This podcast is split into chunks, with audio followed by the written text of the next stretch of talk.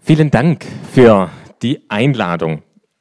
Ich freue mich immer unterwegs sein zu seinem Land und da auch ganz verschiedene Gottesdienste, verschiedene Gemeinden kennenzulernen. Das ist für mich ein ganz großer Schatz, dass es sowas gibt. Und das ist schon so was Erstes, wo Träume wahr geworden sind, weil das gehört auch zu meinen Träumen, weil du mich gefragt hast, dass wir Glaube, dass wir ihn so leben, dass er ansprechend wird, dass unser Zeugnis von Jesus, dass es ankommt bei den Menschen.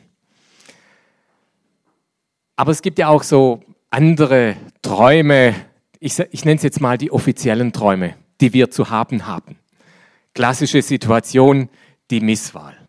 Eine wunderschöne Frau steht vorne im silbernen Abendkleid unter wunderhübschen Frauen und der Moderator kommt auf sie zu und sagt, was ist Ihr größter Traum? Und was hauchen 80 Prozent der Kandidatinnen? Weltfrieden. Der Weltfrieden. Das sagt sie. Aber ihr eigentlicher Traum, was sie nicht sagt, ist, mein Traum ist, dass alle, die ihr jetzt hier sitzt, dass ihr mich für hübscher haltet als all die anderen wunderbaren Frauen hier und dass ihr mir eure Stimme gebt und ich das von euch gesagt bekomme und dann als die schönste Frau der Welt, als die schönste Frau des Universums oder als die schönste Frau von Steinheim aus dieser Disco rausgehe. Wenn Träume wahr werden, was ist unser Traum? Was haben Sie geträumt, als Sie 17 waren oder noch jünger? Manche sind haben die 17 noch nicht gerissen, sehe ich hier. Einmal zum Mond fliegen und wieder zurück hoffentlich. Einmal so stark und so schlau sein, dass niemand mir etwas anhaben kann, dass nichts und niemand mich verletzt. Oder eine geniale Erfindung machen. Ein Smartphone. Oder eine Zeitmaschine wo ich zurückreisen kann. Auf so eine Zeitreise will ich Sie mitnehmen. Sie sehen schon, wir reisen in eine andere Zeit.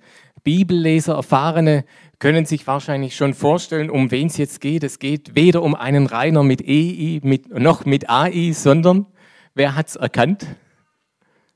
Um Josef. Und Josef, das war auch einer, der Träume hatte. Aber bevor er Träume hatte, hatte er eine Familie. Und er hatte elf Brüder. Zehn große Brüder. Ruben, Simeon, Levi, Judah, Dan, Naphtali, Gad, Asser, Issachar, Sebulon. Und dann irgendwann kam der kleine Josef. Vielmehr, er hatte Halbbrüder. Sie hatten eine andere Mutter und er hatte einen kleinen Bruder, mit dem sich eine tragische Geschichte verband, weil als der kleine Benjamin auf die Welt kam, da starb seine Mutter. Und er hatte einen Vater und Josefs Vater hieß Jakob. Und dieser Jakob, der hatte die Mutter über alles geliebt und er liebte auch die beiden Kinder dieser Frau über alles. Josef war sein Liebling und er verwöhnte ihn. Und er schenkte ihm einen hübschen, bunten Mantel. Und die anderen Brüder, sie waren neidisch. Und dieser Josef, der hatte auch Träume. Einmal, da hatte er den Traum, da träumte er von einer Garbe. So, jetzt die Jüngeren unter uns, die das Müsli aus dem Supermarkt holen. Garben, das war früher, wenn man den Weizen geerntet hat und nicht der Mähdrescher alles gleich auf den Wagen gehobelt hat, dann hat man zuerst die Strohhalme gebunden und auf dem Feld aufgestellt. Und so war das zur Zeit Josefs früher noch. Und er hat gesagt, ich, war, ich hatte einen Traum, da waren Garben auf dem Feld und eine Garbe, Klammer, meine Garbe, war größer. Und alle anderen Garben verneigten sich vor dieser Garbe. Und die Brüder, die blickten, was die Deutung von diesem Traum war und sagen, ja klar, du, der Kleine, willst der Große sein. Du meinst, du bist der Chef im Ring. Glaubst du wirklich, wir werden uns einmal vor dir verneigen, vor der Nummer 11? Da kommen noch zehn andere vor dir. Und der Vater, der Witwer, ist immer noch der Chef im Ring, der alte Macho. Träum weiter. Vielleicht haben Sie das ja auch gehört auf Ihre Träume, als Jugendlicher, als Kind, wenn Sie es gewagt haben, Ihre Träume jemandem zu erzählen, dass gelacht wurde. Ärgerlich. Träum weiter. Und man meint es ja nicht ernst, sondern man meint es zynisch. Träum weiter heißt nicht ja, träum weiter. Verfolg deinen Traum, Traum, bleib dran. Sondern träum weiter heißt, wach auf, werd erwachsen. Vergiss deinen Traum. Mach die Realität. Aber Josef hat weiter geträumt. Er hat das wörtlich genommen. Träum weiter? Ja, mache ich. Ich träume weiter. Und er hat geträumt, dass elf Sterne und die Sonne und der Mond sich vor ihm verneigen. Und wieder war es so, dass die Brüder wütend wurden. Aber sie sagten nicht mehr, träum weiter, sondern sie sagten überhaupt nichts mehr zu ihm. Oder zumindest kein gutes Wort, so heißt es in der Bibel.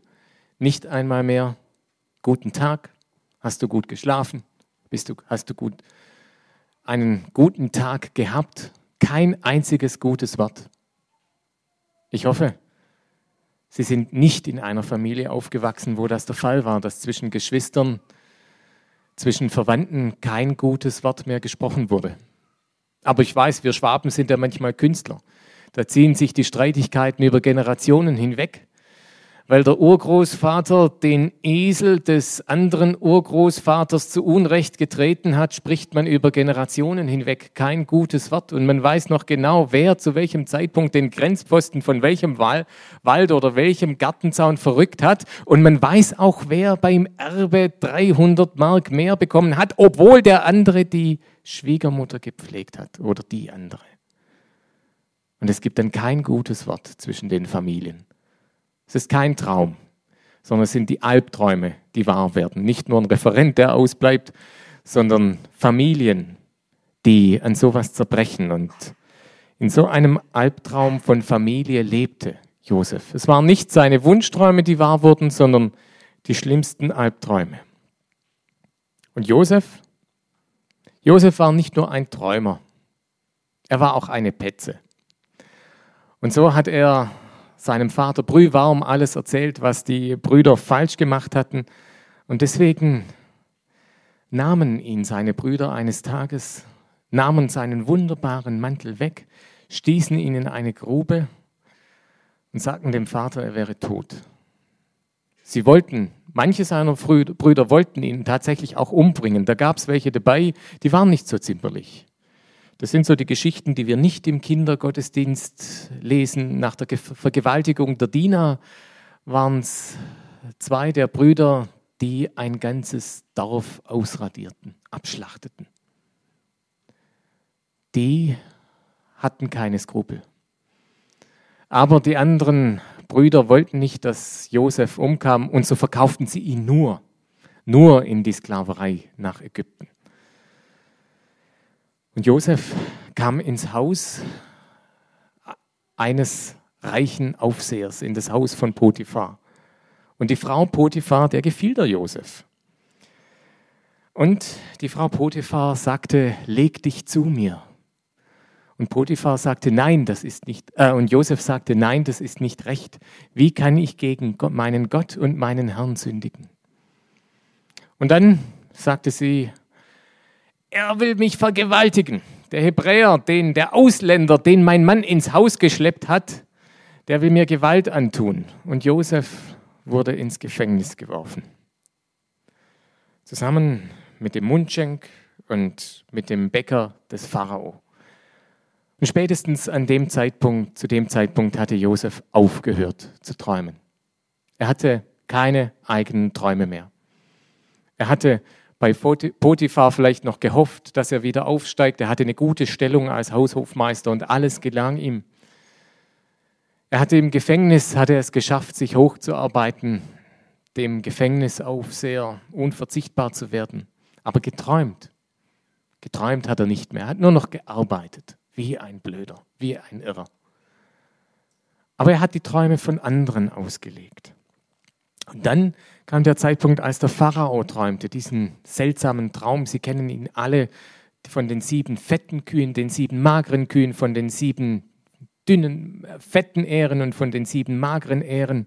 Und es hieß, keiner konnte den Traum auslegen. Ich habe eine Auslegung gelesen, die fand ich sehr, sehr hilfreich. Weil ich dachte immer, naja, so schwierig ist das doch nicht. Sieben fette Kühe, sieben magere Kühe, die einen fressen die anderen auf, da kann man doch drauf kommen. Waren die so doof? Nee, waren sie nicht. Genauso wie die Söhne und der Vater damals die Träume durchschaut hatten, wusste natürlich auch der Pharao, wussten alle seine Weisen, was dieser Traum bedeutet. Unter dir, lieber Pharao, wird dieses Reich an die Wand gefahren. Das ist der Wille der Götter. Das ist dein Schicksal. Du hast noch sieben fröhliche Jahre, dann werden sieben furchtbare Jahre kommen und dann ist Ägypten am Ende. Und wer hat den Mut, ihm das zu sagen? Und zu sagen, lieber Pharao, die Götter haben dich verflucht, auf deinem Tun liegt kein Segen.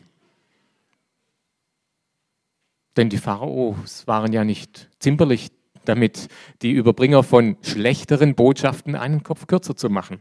Und da gab es eben den Mundschenk, der sich daran erinnerte und sagte, im Gefängnis, da war einer, der hat sich getraut, auch die unangenehmen Wahrheiten zu sagen. Der hat dem Bäcker vorausgesagt, dass er sterben wird und mir hat er vorausgesagt, dass ich wieder eingesetzt werde in mein Amt. Das war so vor zwei Jahren.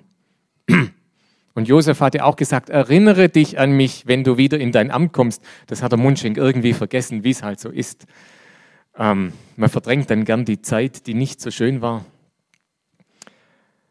Und und dann wurde Josef geholt. Und er hat gesagt, ja, das ist so. Ja, es werden sieben gute Jahre kommen, ja, es werden sieben schlechte Jahre kommen. Und ja, Gott wird das gewiss und er wird es eilends tun. Aber dann kommt die Wende, dass er sagt, das ist kein Schicksal. Das ist nicht, ja, inshallah. Er will es so was will ich tun? Der Herr hat es gegeben, der Herr hat es genommen, der Name des Herrn sei gelobt. Jetzt genießen wir die sieben guten Jahre und dann machen wir Harakiri. Sondern Josef hat gesagt, ich sag dir, was du tun musst.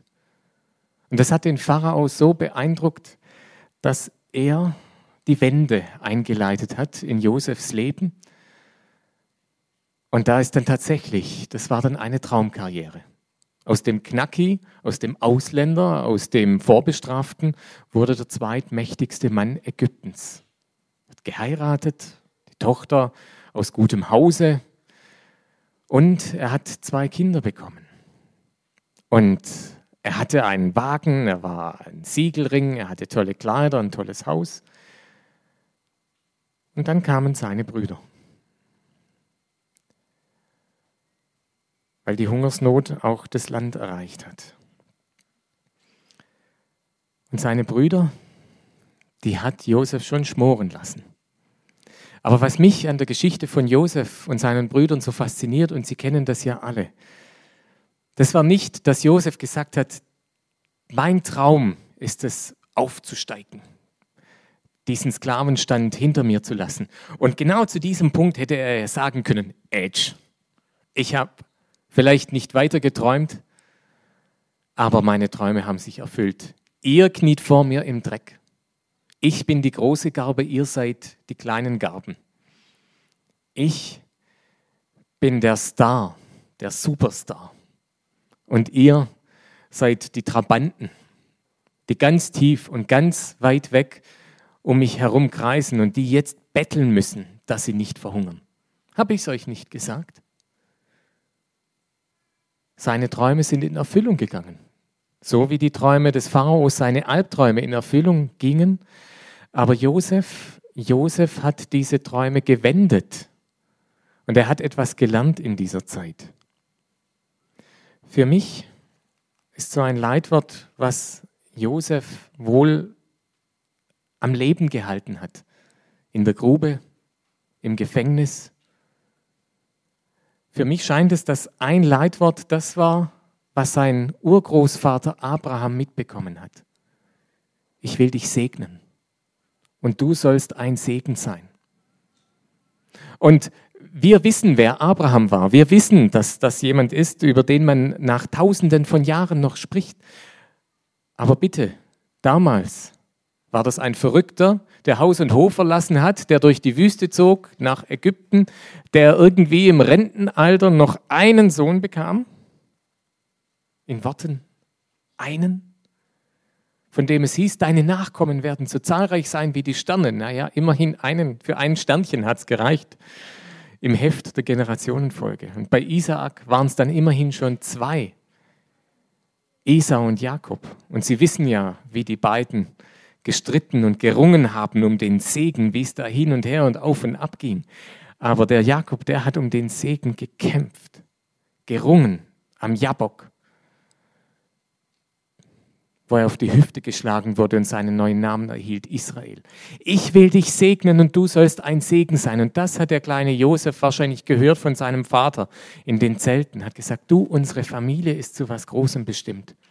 Der Gott Abrahams, Isaaks und Jakobs, der Gott Israels, das ist der Gott, der etwas Großes mit uns vorhat.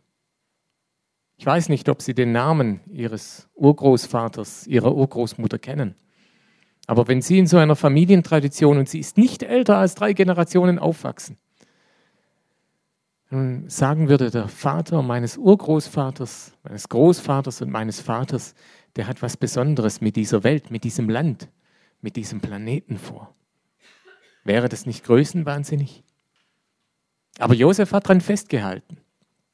Und er wurde zum Segen. Er wurde zum Segen für Potiphar. Er wurde zum Segen für ganz Ägypten. Und er wurde zum Segen für seine Brüder. Er wurde zum Segen für ein ganzes Volk. Weil er gesagt hat, ich habe einen anderen Traum. Ich habe nicht nur den Traum von der großen Karriere. Ich habe nicht den Traum vom Wohlstand, vom Reichtum. Ich habe nicht nur den Traum, der zweitmächtigste Mann in Ägypten zu werden, sondern ich habe auch noch einen Traum von Versöhnung. Das war wahrscheinlich eines der frühesten Geschichten, die Josef mitbekommen hat, als er und der kleine Benjamin damals, nee, Benjamin war, glaube ich, noch nicht mal auf der Welt, als er miterlebt hat, wie sein Vater und Esau sich versöhnt haben. Das hat wahrscheinlich Eindruck gemacht auf den Kleinen. Mich erinnert Josef auch noch an einen anderen Menschen, der auch zum Segen geworden ist, der auch Träume hatte, ganz sicher, große Träume, und die dann anders kamen, als er sich das gewünscht hat. Dieser Mann, von dem ich spreche, war Sohn eines berühmten Chirurgen. Seine Mutter kam aus vornehmem Hause. Es fehlte nicht an Geld. Sie wohnten in einer Großstadt. In den Urlaub, in den Sommerferien konnten sie, hatten sie eine eigene Land, ein eigenes Landhaus. Er hatte Privatlehrerinnen, er hatte eine Zwillingsschwester, er hatte ältere Geschwister. Und er hat dann begonnen zu studieren und noch als Student seine Doktorarbeit geschrieben. Noch vor dem Examen, er hat quasi seine Doktorarbeit mit dem Examen eingereicht hat seinen Beruf abgeschlossen, reiste nach England, in die USA. Es lag eine wunderbare Karriere vor ihm. Aber sein Leben endete an einem Galgen, gehängt von einem der Schergen der Diktatur, nur weil er gesagt hat, ich habe einen Traum. Ich habe einen Traum, dass Menschen ihrem Gewissen treu bleiben. Ich habe einen Traum, dass Menschen sich nicht verbiegen lassen von der Masse. Ich habe einen Traum, dass Menschen nachfolgen. Und das war der Titel eines seiner Bücher, seiner Manuskripte. Er hat selber wenig veröffentlicht. Das meiste wurde erst Jahre nach seinem Tod von seinem Freund herausgegeben. In Deutschland wollte man in den Jahren nach dem Krieg überhaupt nichts von ihm wissen, weil er als Verräter galt. Manche vermuten es oder haben es schon erraten. Dietrich Bonhoeffer. Weil er so Sätze gesagt hat wie Kirche, eine Gemeinde in Steinheim oder wo auch immer in der Welt, ist nur dort wirklich Gemeinde Jesu, wird nur dort wirklich der Nachfolge gerecht, wenn sie Kirche für andere ist. Wenn sie das, was Jakob, was Josef, was Abraham, wofür sie mit ihrem ganzen Leben standen, wenn sie das kapiert haben, dass unser einziger Auftrag ist, dass wir für andere zum Segen werden. Wir sind dazu berufen, nicht nur für uns selber da zu sein, nicht nur schöne Gottesdienste zu inszenieren, fröhliche Lieder zu singen, sondern unser eigentlicher Auftrag beginnt dort, wo bei anderen Träume zerbrechen. Und Dietrich Bonhoeffer hat das gelebt und es war ihm nicht mal vergönnt, eine eigene Familie zu gründen. Er war verlobt, aber durfte selbst es in den letzten Tagen des Krieges hat Hitler seine schlimmsten Widerständler hinrichten lassen. Den Elser und auch einen Bonhoeffer. Die, die es wirklich gewagt hatten, ihm die Stirn zu bieten. Die, der eigentlich beim Endsieg triumphal vorführen wollte und sagte, schaut, Sie hatten nicht recht, ich hatte recht.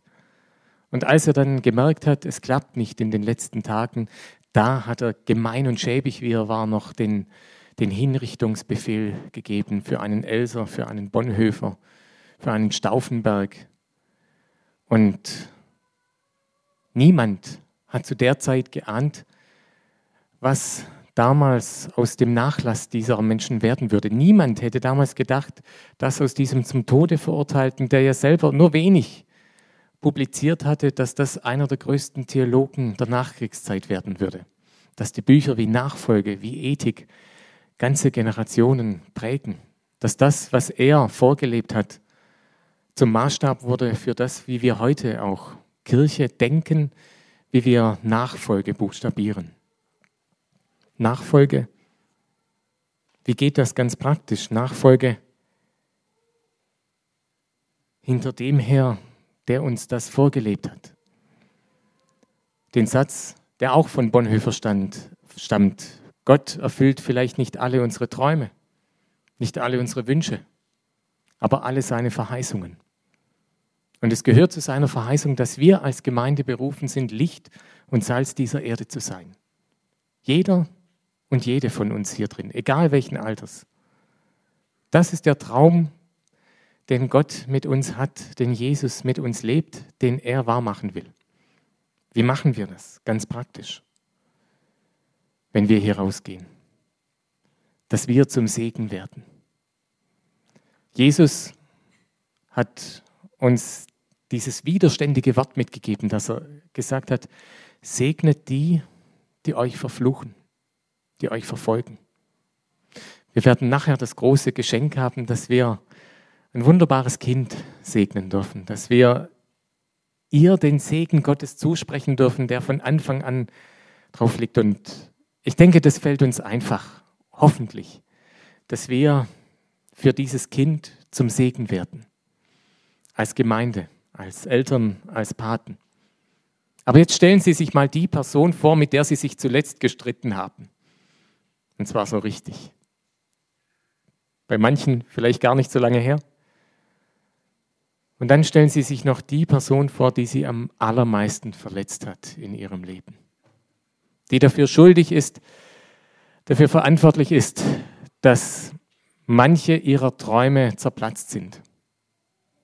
Die Person, auf die sie wirklich einen tiefen Groll im Herzen haben und sagen, wenn der nicht gewesen wäre damals, wenn die sich nicht so verhalten hätte, wie sie sich verhalten hat, dann wäre mein Leben anders gelaufen. Dann hätte sich dieser oder jener Traum erfüllt.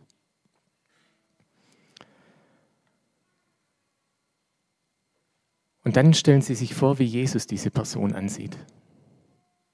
Dass er sagt, genau für diese Person, für das, was sie dir angetan hat, für sie bin ich ans Kreuz. Und ich habe keinen anderen Wunsch an dich, als dass du lernst, sie mit meinen Augen zu sehen.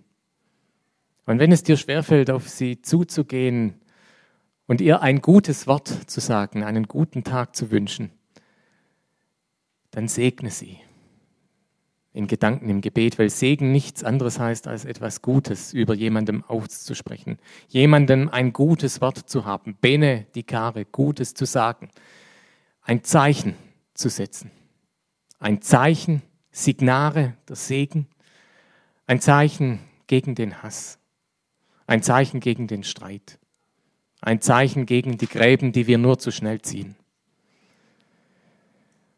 Und wenn ich ein Ja dazu finde, loszulassen,